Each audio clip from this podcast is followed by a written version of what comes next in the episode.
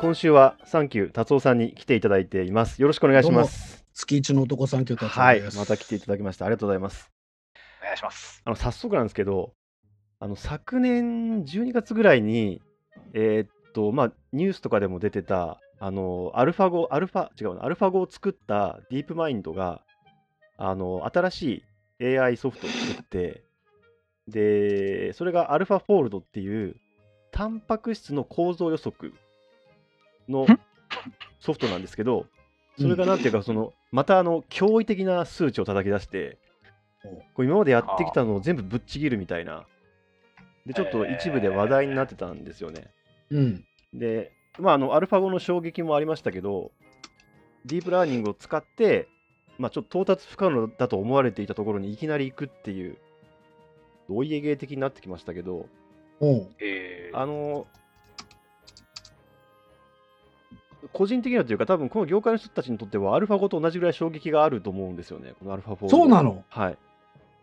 何をどうやってるのかが全くわからない。あのね、何をどどうやってるか、俺もよくわからないんだよ。 あの何あをの扱ってな何にが。そうな何ができるようになったかはわかるんだけど、ではいはいはい。おうでその、うんと、タンパク質の形がすごく機能にとって大事だっていうことが言われてて、うん。はいまあ、そその、えっ、と、遺伝子情報がまあ翻訳されてタンパク質になるんですけど、えタンパク質はもともとアミノ酸、20種類のアミノ酸がこう並んでくっついていってるんですよね。っていう高分子なんです。で、こう紐状になるんですけど、それがこういろいろ折りたたまって、独特のっていうか、えっと、そのタンパク質固有の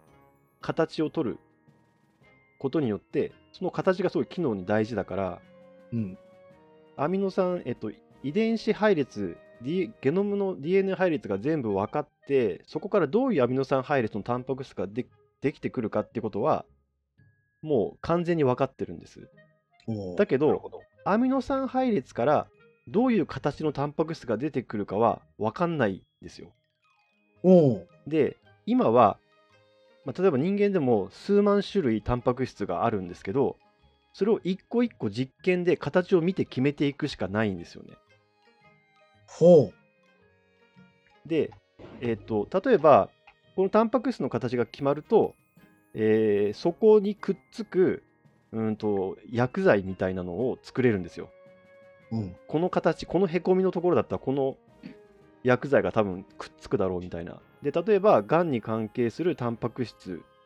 に対してそういう薬剤を作ればそれが抗がん剤になるとか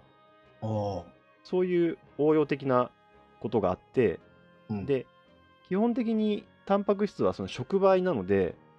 例えばプラスチックを分解するタンパク質を作るっていう計画もあるしう。うんん。そういうまあエンジニアリングも含めていろいろこう応用があるんですけど、うん今までアミノ酸配列からタンパク質構造予測するっていうことがあんまり高精度でできてなかったのがえーっと今回そのディープマインドが作った、うん、とアルファフォールドのセカンドバージョンアルファフォールドうん2っていうのは、えータンパク質によっては実験で決めたのと同じぐらいの精度で構造を予測できるっていう風になって、マジか。はい、で、えっと、こうですね、アルファ、これあの、聞いてる方にはですね、えっと、お見せできないんですけど、うん。あのーこれかなズームの共有を使うやつですね。そうです画面共有。はいおうディープ我マ々インドの一これ回がやったことが ある。、ディープマインドのあのほサイウェブサイトなんですけど、おうえー、とここにえーメディアンフリーモデリングアキュラシーっていうのがあって、これがまあどれぐらい精度よく予測できたかっていうやつでダントツだ。あの100っていうのが、えー、と完全一致、構造に対して完全一致、答えに100%合ってますってやつで、うん。 0がまあ20ぐらいがランダムって言われてるんですけど、あこの2020年の、えっと、もう大会があるんですよね、また世界大会があって、そこでこうんうダントツの、まあ、90点弱っていうポイント、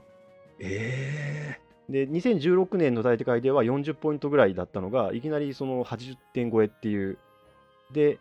90点になると、実験と同じレベル、実験実際見て確かめたものと同じレベルって言われてるんですけど、え。おういきなりここに到達してしまって、なんかあのフェーズが変わったんですよね、そのタンパク質構造予測のフェーズがまたか変わったんですよ。 そのアルアルファ語によって語の歴史が変わったじゃないですか。はい。今までやってきたの何だったんだみたいにななったじゃないですか。 あのこれはつまりあれです よね、もはういタンパクの構造は予測だけで創薬にもういけちゃうっていうことですよね、だから。えっと、今のところ、タンパク質の種類によってはうまく予測できないものがあるから、そのカバーできる範囲を広げていけば、どんどん実験を置換していけるだろうっていうあーことがまあ一応言われてるんですけど、ということは、いえっと、苦手じゃないエリアに関しては、かなりの精度ってことですよね。えっと、そうですね、い一番いい成績のやつはもう実験する必要がないってことですね。お お。あ多分それ問実験する人たちの職業ってどうなるんですかうーんと、多分10年単位ではなくなっていくと思います。あまーあ、じ30ゃあ年後ぐらい別にの。はい、ああ、なるほどで。も例えば30年ぐらいしたら研究分野ごと消えてるって、まあ、サイエンスよくあることですよね。ああ、すげえ。だから別にそれはいいと思うんですけど、かっけえ。あの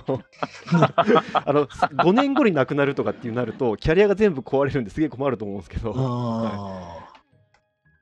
でも、 30年ならいいな。あのそうか。そうですね、これあの、なんでいきなりこの話をし始めたかっていうと、いつもイッチーに向けて喋ってるんですけど、達夫さんに聞いてもらって、なんかどういうなんか感感想というか、どれぐらいその、大体リスナーの人に分かんないって言われるんで、あ。うん。あのどうなのかなと思って、あーえっ、とうん、アミノ酸まではね、聞いてた。 アミノ酸までは聞いてた、 そうですか、あれ、どアうしよミうノうん酸とタンパク質の関係のところがぼんやりしている。ああ、なるほど。えっ、ー、とですね、アミノ酸がつながったものが、ポリペプチドって呼ばれるんですけど、うん新しい言葉出てきたぞ。はうんい、 で、それが、えっと、ここにまあ共有してるんですけど、こういうこうリボン型って言って、この線とか、この面になってる、これがこのアミノ酸の並びなんですよね。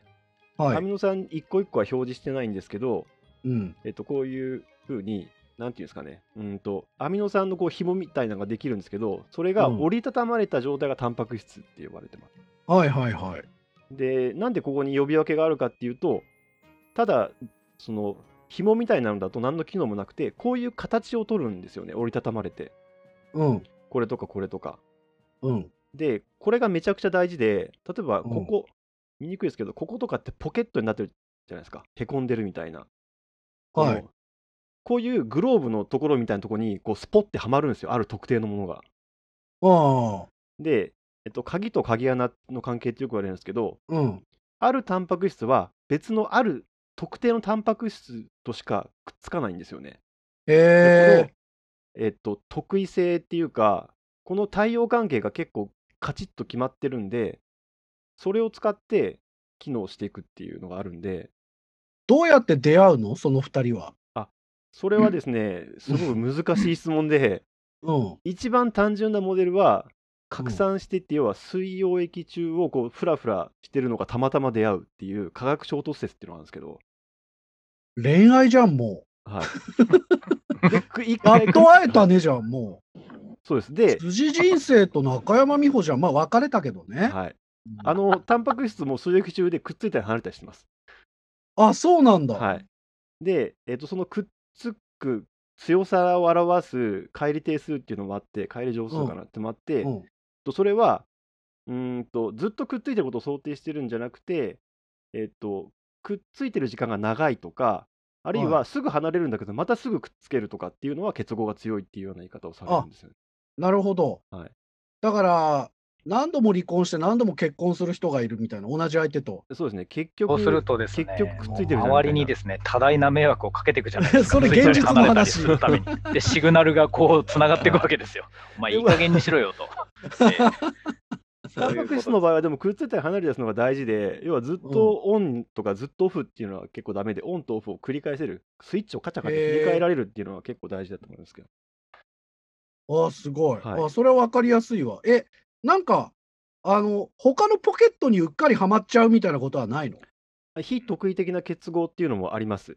ああ。で、それはその01で決まってるんじゃなくて、えっ、と、なんていうんですかね、やっぱその結合弱いんですよね。うくっんついたとしても弱い。うん。から、えーっと、ノイズのよ範囲。く、よく外れる銀歯みたいな感じでしょうん、そうですね。あの、うん、どそうですね。もうちょっといい例えないかな。バラバラ食べたらもう取れちゃうのみたいな、そういうやつ。うんいいですね。えーっと、いまいち合ってないネジとかですかね。ああ、なるほど、はいなるほど。ちょっと入りそうになるんだけど、ポロッと取れるみたいなぐらいですかね、イライラする、それ。こ れは特異的に結合するとは言わないっていうことに なってますなるほど。はいなるほど。あ、すっげえ分かってきた。で あのうんで構造生物学っていう分野があるんですよ。それはこのそれタはンパク質の何かタンパク質の形を決める学問です。うん。でタンパク質形を決めるっていうのは別にその人たちが決めるわけじゃないでしょあそうですね、えっと、決定するっていうのはこの場合、えっと、実際に計測をしてどういう形をしてるのかを調べるっていううんことうんですうんうん。ね。なで、るほそど、なのるほ構ど。造を調べることを構造を解くとか構造を決定するっていう言い方をするんですよね。あそうなんだはい。動詞も独特なんですね独。独特ですね。で英語でもソルブって使うんで、まあ、うんそこから来てるかなと思うんですけど、やっぱり解くっていう言い方をするんですよなるほど。はい、分子生物界の伊能忠敬的な感じですかね、僕のイメージは。ああ、ここってこうだったんだ、みたいな。あーこの曲線なるほどなるほどはこうだったのか、解いていくんですよ、伊能忠敬へえ、ああ、なるほどね。が。そういう感じですね、イメージとしてえ、は。タンパク質っていうのは、つまりアミノ酸折りたたみ大喜利みたいなことなんですかそうです。畳大喜利すごい。あのそうですね。ただ、こ答のえ折りたたみ方あったんだみたいな。ああーあの配列から全然予測できない折りたたまれ方してるやつとかもいます。お前、うんなんでその折りたたまれ方なんだよと思うんですけど、まあ、それが一番合理的だっていう話ではあります。え、その折りたたみ方に法則あるのだって無限じゃん。えっとですね、一応、うーんと、一番しっくりくる形で折りたたまれます。ぼんやりした。はい、あ説の明先生専門的な用語で言うと、一番自由度が低いところでってことなんですけど、はああ、面白い。しっくりくる折りたたみ方。い先、輩、僕もう忘れちゃったんですけど、はい、あれ、アルファスパイラルでしたっけアルファヘリックスとベータシートあヘリックスだ、そうだ、はアルファヘリックスとベータシートっていう基本構造があって、はい、ありますね。アルファヘリックスって、これ、達夫さんに見えてる、今、くるくる回ってる絵の中で、これがやたら螺旋になってこるれが螺旋がア螺ルファヘ旋リ状、ッうクス。ん、あるある。で、このシート上のがベータシート。あこの2つの構造は、アミノ酸が、なんかそのちっちゃい単位では、そういうこうくるくるのあの電話のコード、昔の黒電はい話はいのはいコードみたいうんなう、んあのヘリックス、螺旋を作りやすいっていうのは分かってて、あ、うん。で、あるいは別のアミノ酸、まあ、レゴブロックみたいなやつが、この順番で並ぶと、なんとなくこう帯状に並ぶよというのも分かってるんですけど、ええ。それがめちゃくちゃな数あるので、どの螺旋とどの螺旋がどこでこうやって折り曲がってるとかっていうのが、もうだんだん分かんないわけですよすね。げえ。であだのから螺旋とはい帯っていうのは、なんかこう形状記憶されてる感じって、はいなんだろう例えばその紙なら紙の折りたたみ方とか布なら布の折りたたみ方とかフェルトだったらフェルトの折りたたみ方、うんしっくりくる折りたたみ方があるんだけど、うんなんかその何がしっくりくるのかっていうのは、うん一つ一つ調べてるそ突うき止めてる人がいるってことなんでそすうです、そうね。です。一番崩れない折りたたみ方ってことでもいいですね。なるほどなるほど。畳んでタンスにしまうときに、一番型崩れしない、ちゃんとこう、収まる畳み方っていうのがあるんですよ、タンパク質一個一個に。うんで、えっと、具体的にはこのアミノ酸とか、まあ、分子全部そうですけど表面にこう電荷があってプラスとかマイナスとかうん、で要はプラスとマイナスはくっつけ合うわけですよねそうね。でそういうのが一番いい感じに組み合わさってるのがそのしっくりくる折りたたみ方なんですけど、うんえっと、それをと全部計算するのは天文学的な計算量になるので無理なんですよねうんだからなんとなくこう予測しながら計算量を減らしていくんですけど、はいはい。それの精度がなかなか上がらないっていう現状があったところを、えっとまあ、このアルファフォールドっていうのは突破したっていう話で、すげえ。はい、で、えっと、これ前、1位にちょっと話したことがあるんですけど、うんうんえっと、このこの構造生物学の中でその実験して実際にこの構造を調べてる人たちは僕はその伊能忠敬っていうのもあるけどどっちかっていうと石油を掘ってる人たちに近いというか、うんももうっと厳しい。は泥臭い。いそうですね、あのー出たらすごいけど、出なかったらほんと何もないっていう、うあーわーはい、感じですね。で、今はちょっと状況が変わりつつあるんですけど、あのー一昔前の,、えっとその構造を決める方法が、えっと X 線結晶構造解析っていう方法で、うん。それはすごいギャンブル性が高いっていうか、えっと、数年かけて、そのまずタンパク質の結晶を作るんですよね。できたら測れるんですけど、うん。その結晶化するかしないかっていうのが、条件がよくわからなくて、いろんなものを試すしかないんですよね。だから、ここが出そうかな、ここが出そうかなって言って、予測、いろんなこと考えて予測しながら出るんですけど、最後は運っていうところがあって、うん。運と根性みたいなところがあってでえっとまあすそうですねえーっと今構造を決める方法が3つあって、えー、X 線結晶構造解析と、うん。えークライオ電源っていうのとうん。あとは、えっと、核磁気共鳴と NMR っていううん。方法があって もう何一つ人生で発したことがない言葉です。 NMR は、まあ、あの病院にある MMR マガジンで読んだことあるけど。はい、それ MMR です。それそれ MMR です。 一個足りなくて。うん。今このクライオ電源っていうのが超熱いっていう話もあるんですよね。そうなんだじ実験の中では。へえ。急速に。でもこのは AI のアルファフォールドのせいでクライオ電源が寒くなっていく可能性はあるんですかクライオだけにね。クライオそだのけクライオがその超低温っていう意味なのとかまず前提にあるから今のギャグさ。あ今のは生物学ギャグだったんではすい、そうねで。す。はい、解説があの厳しい。えやっっぱと厳しくなるんですかね、測定は。えっとね、そうそうはなくならないと思う。えっと、結局、うー例えば今、うんと、どんどん高度な構造が、例えばさっき言ってた、タンパク質にくっつく薬剤を開発するみたいな話ありますけど、そしたら今度は、タンパク質とその薬剤を一緒に混ぜた結晶を作って、そのくっついてる状態でどういう、どういう形でくっついてるかっていうのを、実際構造を調べるってこともできるし、うんタンパク質特定のタンパク質同士でくっつくっていう話がありましたけどそのくっついた状態でどういう構造をするかっていうのを調べるっていうそういうなんか高度な構造解析っていうのもあるんで多分それはまだ予測しづらいところがあるから、うんいろいろやることは残ってる。で、タンパク質は、こう、特定のものとくっしかくっつかないし、かつくっついたときにちょっと形が変わるんですよね。またくっつくことによって相手と。おーで、それがまた機能に大事だったりするんですよ。へ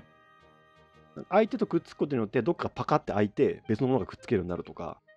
ああ、面白はいあの昔のダイナマンとかゴーグル5とかのあの合体ロボ合で体ロボみたいな感い。 じです。そういうことですね車とかはい動物の車みたいなのが寄ってきて変形して合体するときにですね、はいその腕とか足になるだけじゃなくてちょっとなんか角が伸びたりするわけですよ、ジャキーンとああ、なるほど、なるほど。合体すると戦えるその武器になるんだけども車の状態で走ってるときは別に戦えないみたいな、はいはいはいはい。あれだかがらサンライズっていうよりトリガーっていうことですよね。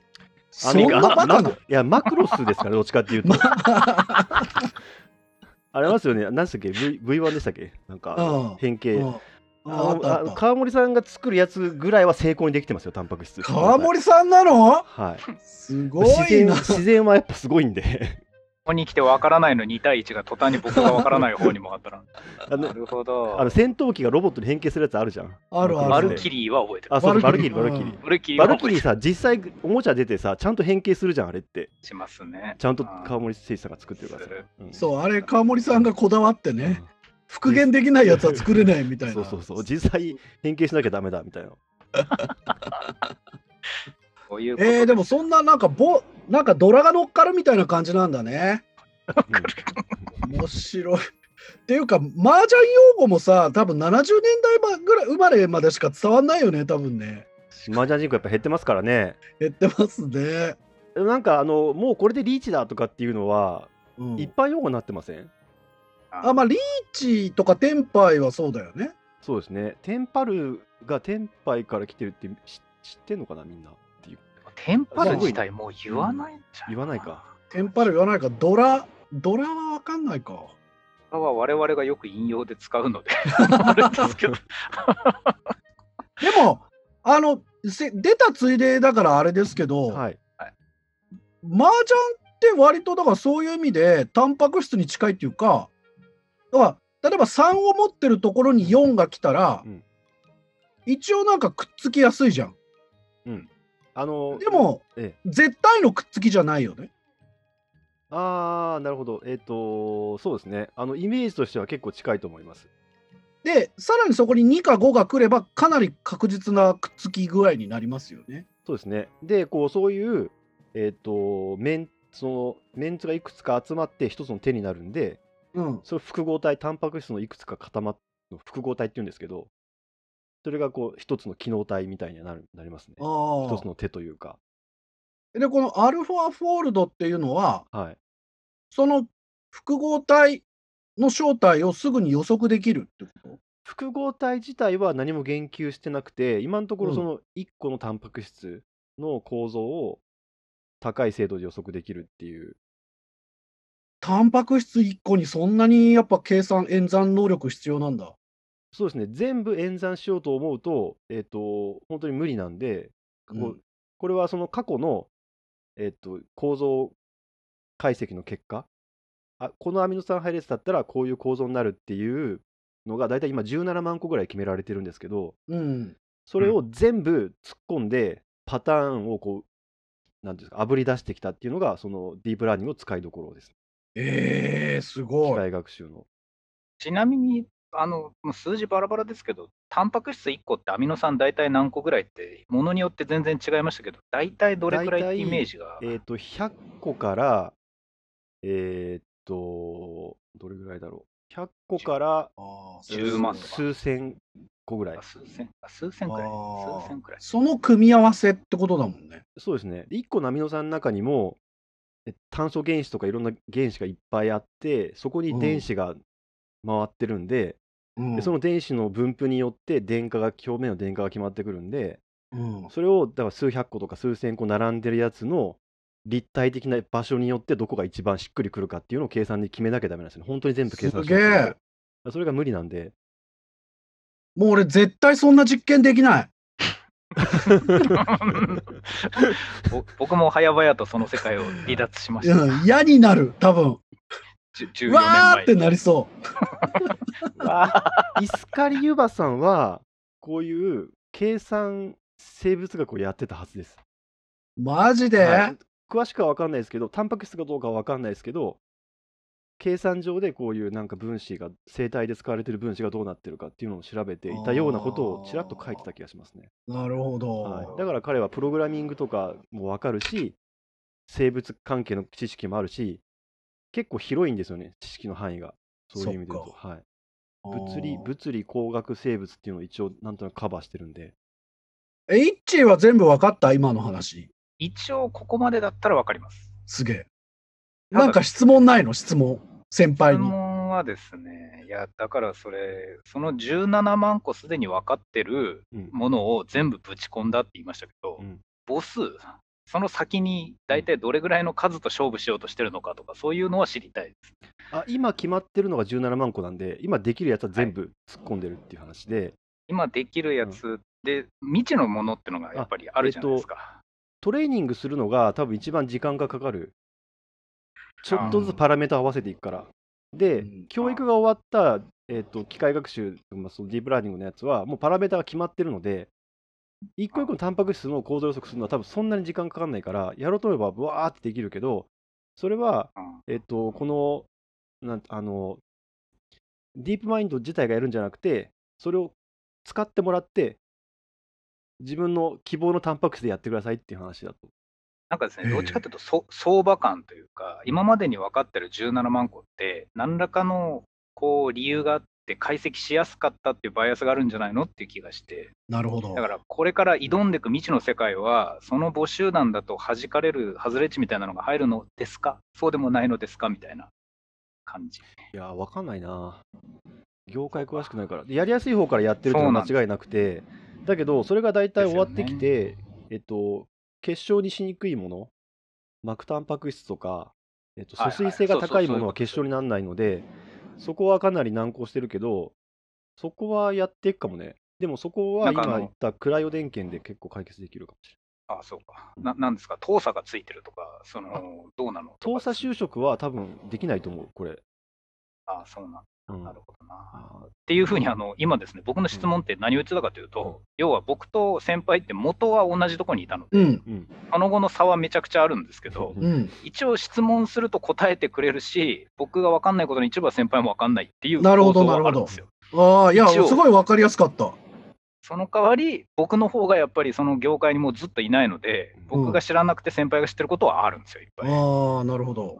方向は分かる。そんな感じですかね、イメージは。そう、これがね、うん一位のその病理のこともそうそうですね。あはいはあいうん逆もまたしんなりみたいなで、ここに達夫さんを連れてくるというのがいかに暴力的なことかという心配をいや、めちゃくちゃ面白かった。ありがとうございいまあすり。がとうございます。こういう話ってそうなんです投査就職って何なんかですね、アミノ酸がくっついてタンパク質って言うじゃないですか。うん。で、それってアミノ酸がレゴブロックで、うんレゴが20種類ぐらい変な形が、あの凹凸があって、いろんな方向につくわけですよ、うん上と下だけじゃなくて、でそのアミノ酸、レゴブロックをぶわーって並べたタンパク質で全部体ができてるんじゃなくて、そこにですねダイヤブロックみたいな別物がバシャンってくっついてきたりするんですよ。えー全く関係ない。はいでそれが糖、糖分があのくっついてきて、なるほど。その糖の鎖がくっついてくるんで、糖なるほ鎖ど。っていう投査なんだ。そうです。糖の鎖糖の鎖と書いて糖鎖ですね。で、就職しているという形容の仕方をするんだね。そうですね、あの、交化差学就化職っ学ていうんですえー共有結合したものは就職っていう言い方をしますね。へえ、面はいだ白から、い。臨産化就職とか、そういう投査就職とか、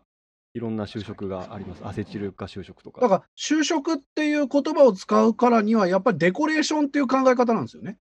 そうですね。はい、そうです。そうです幹ではなくて。そうです、んんできた後にいろいろくっつけるものって、後からくっつけるものっていうイメージはいはいはいではいすはいね。それがくっつくかどうかによっても機能が変わるんで、なるほど。はい。これがちなみこにれはだから本当にドラですね。赤ドラが何種類あるかみたいなことですよね。おっしゃる通り。そうそうです。でこっちの方がドラ感僕ある。科学と麻雀知らない人全然ついてこれないで すよね。大丈夫かちなみにこれがあの前年度の2018年の、えー世界大会の時に使ってたやつのが論文化してくれてるんで、ネイチャーに出てるんですけど、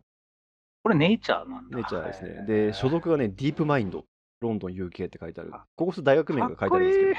これは所属かでっすね。かこいい。かっこいいっこいい。あ著者何人ですか著者、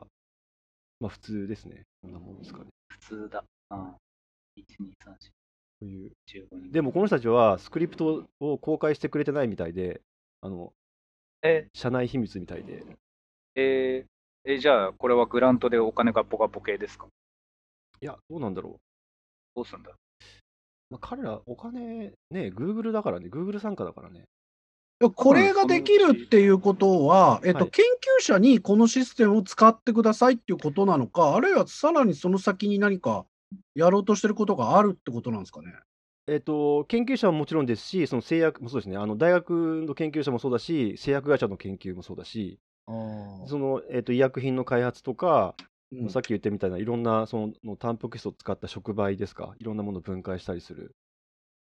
え、そういうそれは無料なの無料なわけないよね。だどうなんですかね。こういう時ってどう無料なんにですすかんね。のかなでも俺、無料な気がするんだよな、こういうのって。え、マジでうーんいや、あの、達夫さん、これ、例えが、うんもしかしたらこの人たちの考え方とずれるかもしれませんけはど、昔ですね、あの、パトレーバーの漫画の中で、うん、よくパトレーバー出てくんな、この。僕好きなので、いや、あの、グリフォンって出てくるじゃないですか。パトレーバーと戦う黒いレーバー。うん、こんなの作ってどうすんのって売れないじゃない、非合法でって言った時に、うん。なんか外の人がですね、いや、俺だったらこれを作り出した、その技術を持った人間は買うねみたいな話が展開されていくというシーンがあってですね、あ要はこれを無料で出そうとも、ここまでたどり着いた人だけ人たちの技術が高値で売れていくだろうと思うので、ー。あーあのアルファ5もそうですけど、生み出した産物そのものは割と広く世界に使わせてくれるんじゃないのと僕は思ってるんですよ、なるほ。ど。 そうそう。あじゃあもうなぜじなぜ人類のもう集合地として、もうこれは無料シェアっていうこともあり得るっていうことなんだ。ありえてほしいなうーありえんてほなしんいとでなすくここまでできますよっていうね。うんそうですね。まあでもスクリプト公開してないから、でも、あのまあ使わせてくれるような気はしますけどね。その中あ身はとわかんないけ全ど然話あの戻っちゃうけど前はい YouTube で、あのシャフトって聞くとパトレーバーを思い出すってあーはいイッチ言ってたけど、はい、多分あれはアニメ制作会社のシャフトが元ネタになってるんじゃないかと思うマジですかシャフトエンタープライズってシャフト元ネタなんですか、まあだから えーとスタジオ D で作ってるアニメだけどちょっと他社の名前を作って悪役に仕立てるっていうパロディの一つかなとも思うえー、そうなんですか。シャフトの人も何人かさたた携わってるからああ、ギャグなんだ。まあ惜しい惜しいギャグだよね多分あ、惜いしいギャグ。やーえ、シャフトってそんな昔からあるんですか結構歴史古いよ。あ80そうなんですねうん80年代あそうなか、んだなるほどうん70年代くらいからあると思うよ。あ知れーつなが つながってたんですね。はい。ということで、すいません。いえいえいえ、話をあのどちちょっらとクかしラらイオ電気なので説明をしたかったんです。ちょっと無理でした。あの僕の力でうんは。クライオ電気はあまたいいのそれ急速に冷やすことで非結晶化の水を氷を作るっていうのがポイントなんですけど。あのなるほどはい。今のは分かんない。はい。なる えーっと、はい。ということで、えーよろしいでしょうか。いやー、俺、アミノ酸とタンパク質、多分人生で一番発した30分だったな。そうですか。高校科学ではなかったんですね。うん、あのーちょっとよく分かんなかった。イオンの話からもう脱落してたから。う んそうなんですね。無機、うん、無機科学のあたりから。そうだね、えー、サンキューダゾさん、ありがとうございました。ありがとうございました。分かりやすかった。あ、そうです。あれ、ありがたいです。えー、イッチもありがとうございます。はい、ありがはい。とうございます。ということで、えー今週は以上です。ありがとうございます。ありがとうございました。